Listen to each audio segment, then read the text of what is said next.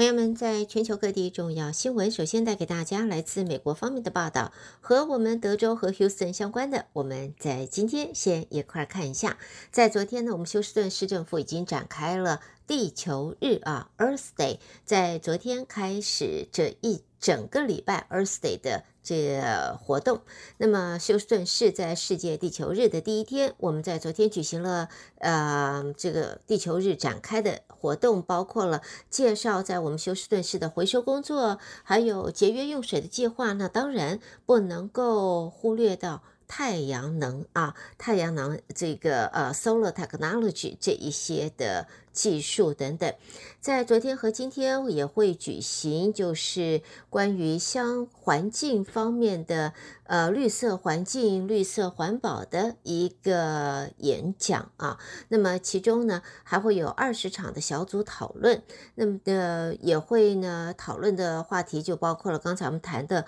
solar technology 太阳能、电动车。呃，充电基础设施，还有呃，flood 啊，我们这边会这个淹水、洪水的问题。明天星期三会在市府的外边，在市政厅外会举行户外的音乐，将会一是 outdoor 的 festival，所以在明天有空的话，明天天气也不错哦，朋友们可以去看哦。要。呃，把这一整个礼拜我们的地球日啊，通过一系列的活动，要进行的是呃互动的啊这样子的一个呃推展，像是参观房子啦，或者步行穿过模拟森林，居民们可以在早上十点到下午两点，还有音乐、好吃的美食啊、赠品，那当然还有特别来宾。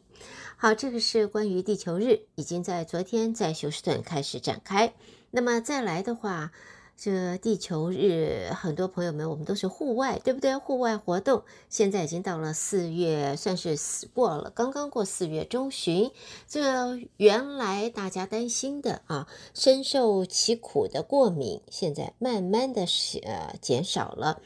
但是呢，看到了有一份报告，关于过敏的报告。我们休斯顿是全美国第十二个过敏严重的城市。其实对我们休斯顿的民众来讲，一点都不感觉奇怪。可以用这份报告让其他城市、其他州、其他地方的人了解我们的痛苦了。根据报告啊，跟我们休斯顿一样糟糕的，则是达拉斯啊。达拉斯事实上比我们更糟糕。在美国的。呃，这是气喘和过敏基金会发布的报告，把达拉斯列为美国过敏问题的第二严重城市，而排名第一的则是 Kansas 的 Wichita。其实，在这一个过敏城市的排名当中啊，可以看到 Florida 就有四个城市，包括了 Tulsa，还有这个 Sarasota、Cap Cora 以及 Orlando 这四个城市，在全美国。严重过敏城市的前十名当中，他们位列第五、六、七、八。佛罗里达就有八个城市上榜。好的，这是跟我们休斯顿、跟我们德州相关的新闻，先带给大家。下边我们再来看美国其他方面重要新闻。我们第一个看到来自纽约的报道，美国检方昨天就在纽约市逮捕了两名男子，他们涉嫌于在曼哈顿唐人街地区运作一间中国秘密警察局。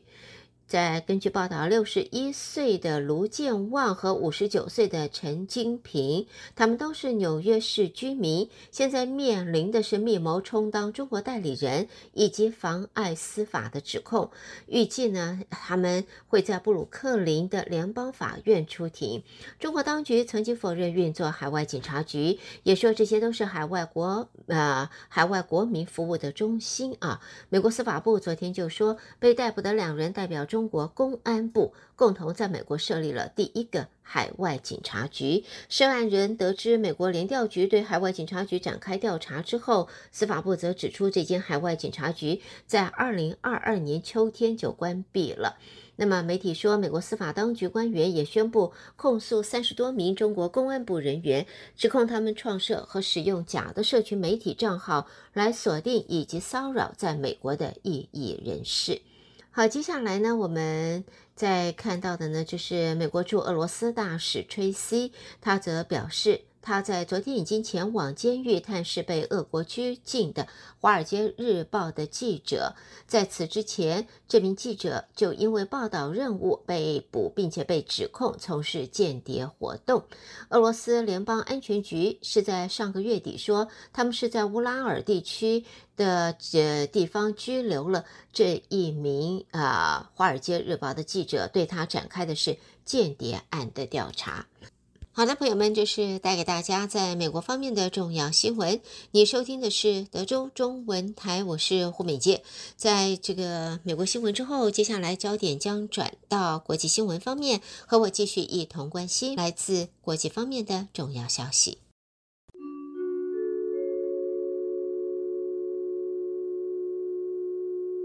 朋友们，国际新闻第一个看到布鲁塞尔的报道，一位欧盟高阶官员在日前说，欧盟成员国驻布鲁塞尔大使这个礼拜会集会讨论波兰和匈牙利禁止乌克兰谷物和食品进口，乌克兰将寻求波兰先开放谷物和食品的过境。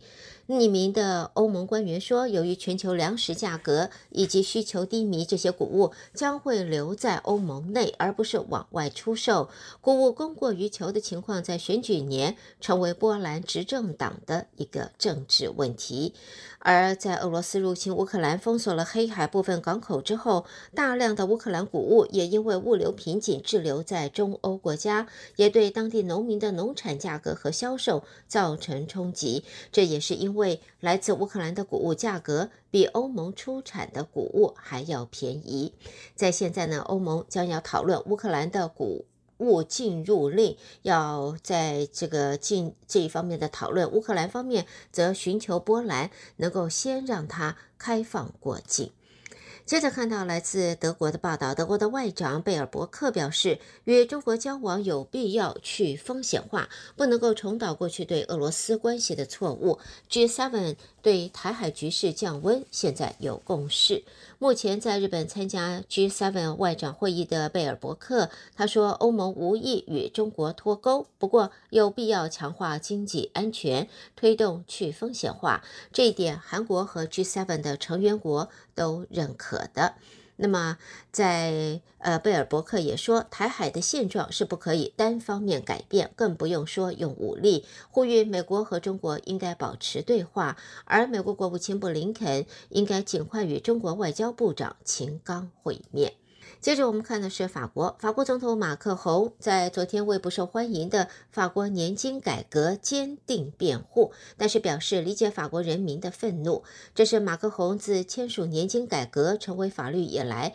第一次向法国人民发表讲话，表示对于没有这个改革达成共识感到遗憾。啊，遗憾，在宪法法院确认将退休年龄由六十二岁提高六十四岁的改革有效几个小时后，马克宏在十五号一早签署这项立法，遭指责是在深夜人静时偷渡法律的。在左翼和工会不理会马克宏最近试图缓解紧张局势的努力，提出的警告是五月一号将会举行大规模劳动节抗议活动。下边我们看到来自印度的消息，印度与俄罗斯的部长在昨天表示，两国正在讨论一份自由贸易协议。自从俄罗斯乌克兰战争爆发以来，印度与俄罗斯之间商业往来变得更加繁忙，签署自由贸易协议将会进一步的深化双边的商业联系。印度从来没有明确的批评过俄罗斯对乌克兰的全面侵略，印度只是。呃，曾经呼吁要透过对话来和平解决冲突。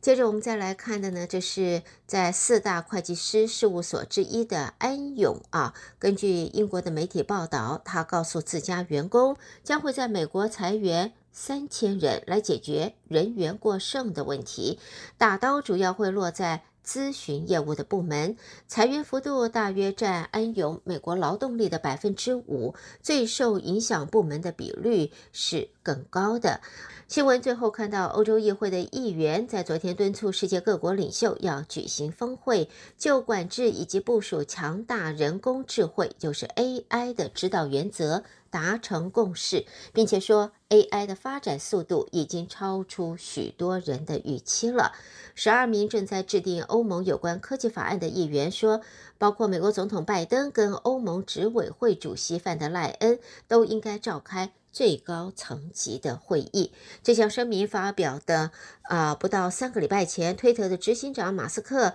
以及超过一千名科技界人士要求暂停开发 AI 系统六个月。在 Microsoft 投资呃投资的 OpenAI 发表 ChatGPT 之后，科技界现在竞相投入 AI 开发当中。朋友们带给大家，这是在呃。国际方面的新闻，收听的是德州中文台，我是胡美健。在美国和国际新闻之后呢，我们要在这儿稍微休息一会儿，稍后我们再和听众朋友一同关心来自两岸方面的重要报道。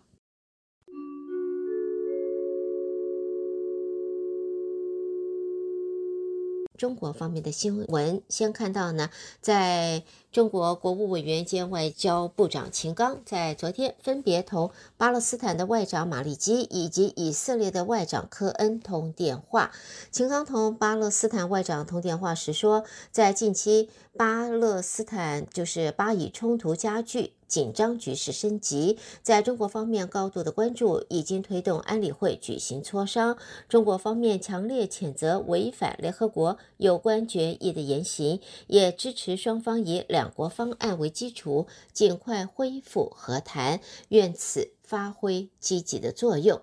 那么，在同以色列外长科恩通电话时，秦刚则说，中国方面对当前以巴的紧张局势感到担忧。当务之急是管控局势，防止冲突加剧甚至失控。各方都应该保持冷静克制。那么，中国方面愿此提供便利啊，呃，鼓励以巴双方拿出政治勇气，迈出恢复和谈的步伐。接着呢，我们再看呢，在这个经过中国国家自然资源总督察的授权，国家自然资源督察北京局昨天召开约谈会，对二零二二年耕地保护以及矿产资源督查发现违法违规问题严重的河北省邢台市。山西省晋中市进行公开约谈，面对面指出问题，并且要求地方政府切实提高认识，深刻汲取教训，要举一反三的来严肃整改。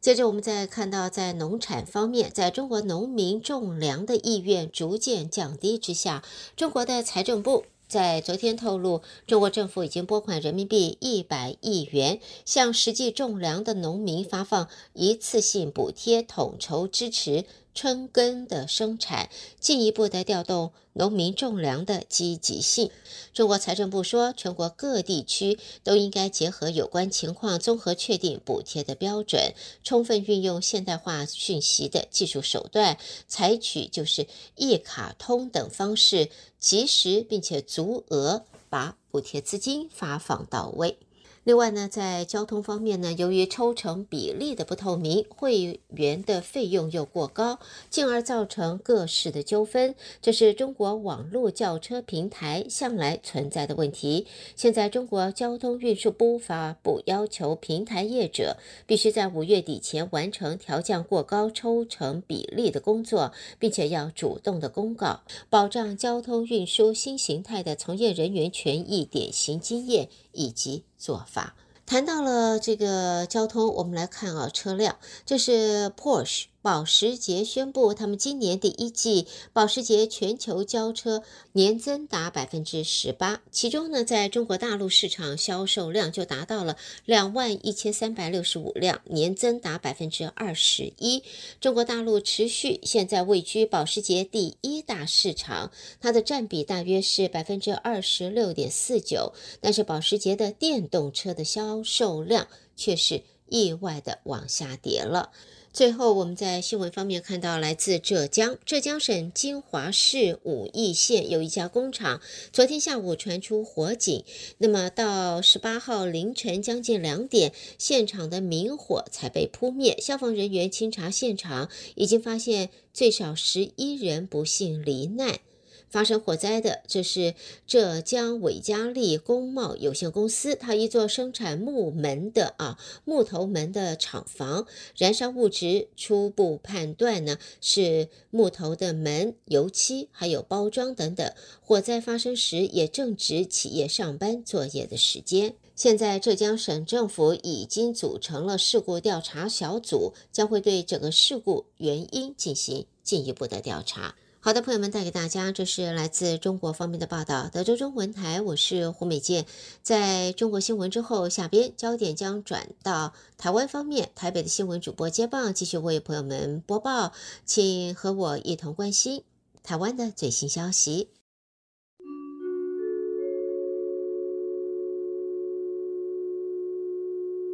德州的听众朋友们，早安，我是中央广播电台陈子华。现在提供给您台湾今天的相关消息。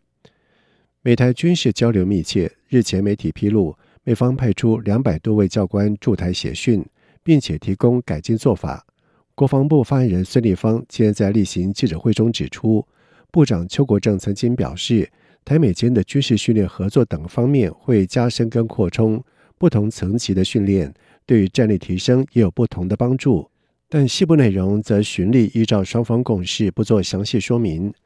而至于台湾向美方采购四百枚暗制型鱼叉反舰飞弹，孙立方表示，军售案已经进入相关的程序，将透过国安、国防以及外交等三体系，依照期程以及管制节点完成。他说：“那么基本上对于相关的军售的案子，我们会透过不管是国安的体系、国防的体系跟外交的体系。”来共同努力，让整个军售案呢、按照它的期程跟时间的管制节点来去执行。那么这个案子就是等于说是所有的军，我们的已经进入军售程序的这个案子之一。而至于明年起征集一年一期的义务役男，国防部表示，入伍训将比照志愿役统一调整成八周。义务役男在结训之后会优先分发到守备部队服役，主战部队次之。而据传，美方已经派百名的现役教官驻台。美国在台协会 AIT 也在今天表示，对具体训练没有评论，但是美国对台的支持及与台湾的防务关系，将与中共目前施加的台湾的威胁对齐。AIT 也重申，美方对台湾的承诺坚若磐石，并将致力于维护台海与区域的和平稳定。法国总统马克宏结束访中的行程，在回程时受访表示，欧洲要避免因台湾议题被卷入美中冲突，强调欧洲要战略自主，不应成为美国的附庸，引发了各界议论之后，马克宏十二号造访荷兰时表示，法国对台湾的政策没有改变，支持台湾维持现状，且寻求和平解决问题，并且强调作为美国盟友不代表成为附庸。而法国国民议会犹太小组主席博多黑在十七号率团访台。在十八号拜会立法院长游锡堃，针对马克宏访问中国发表“欧洲不该卷入台海冲突”言论一事，他在受访时表示，法国不乐见冲突，面对任何冲突，以和平方式来解决更好。同时，博多黑表示，战争有多重的面貌，其中一重跟经济有关。如今，数位工具在这方面扮演的角色至关重要。他并且指出，欧洲追求战略自主，但现在高度依存美国。可以透过跟台湾合作来降低在数位上过度仰赖美国，而游锡坤则是表示，法国军舰经常到太平洋、东亚地带航行。博多黑此行率团访问，下周参议院犹太小组将接力访台，可以看到彼此互访以及民间交流密切。他对台法关系深具信心。副总统赖清德在今天接见法国国民议会犹太小组主席博多黑以及访团。赖副总统在接见时表示，法国与台湾虽然距离遥远，但是都共享民主价值，追求自由、平等、博爱的精神。当前世界正面临极权主义崛起的威胁，以及民主与专制的选择。台湾站在面对极权主义的第一线，一定会坚定捍卫主权、维护民主、自由以及人权的价值，也希望能与世界民主盟友共同捍卫区域的稳定以及和平发展。他并且强调，面对极权主义，这不单是台湾与美国的问题，而是全世界的问题。没有一个国家是局外人。赖清德说：“我们非常希望，啊、呃，全世界能够发挥过去法国大文豪大仲马先生所写的三剑客里面的精神，One for all，all for one。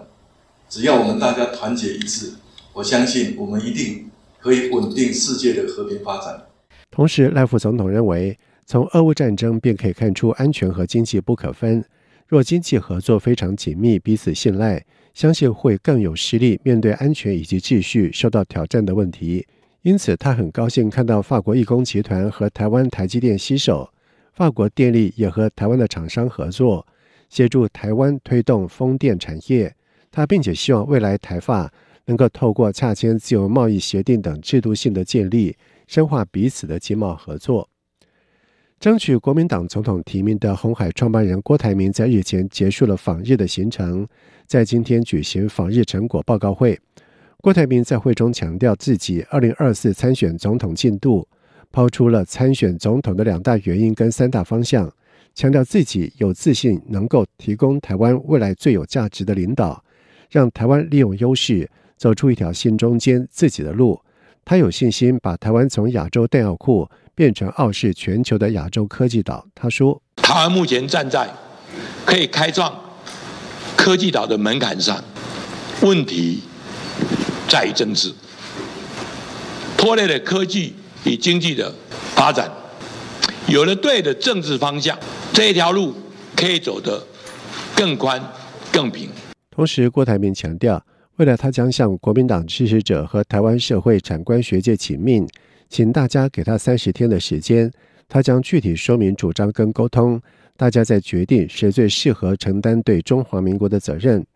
而至于未来是否还会再到中国大陆访问，郭台铭说暂时没有这个计划，但只要为中华民国有益、两岸和平有益、对两岸经贸有益的事情，他都会尽全力去推动执行，希望两岸朝向和平经济发展的路前进。而针对国民党在日前传出以及内定总统人选为新北市长侯友宜，外界形容郭台铭遭到仙人跳。郭台铭在今天对此表示，他不觉得自己被仙人跳。他并且透露自己的民调一直在上升，他和国民党有畅通的沟通管道，相信朱立伦会公正的征召民调最高的人出现。另外，新北市长侯友谊十九号将率领市府局处首长前往新加坡访问，外界关注是否与有意参选二零二四年总统、开始建构外交论述有关。侯友谊在今天受访表示，新北和新加坡长期互动密切。这次前去参访，希望在国际外交、经济产业、文化创意、青年创业四面向上与国际接轨。他说：“我这一次到新加坡去哈，在整体的安排，最主要的我们会去参访南洋理工大学，也是新创的基地。除了参访新创的基地，也会拜访新加坡的公司部门，有一些相关的。”局处，我们都会去做访问，了解他们在金融的发展，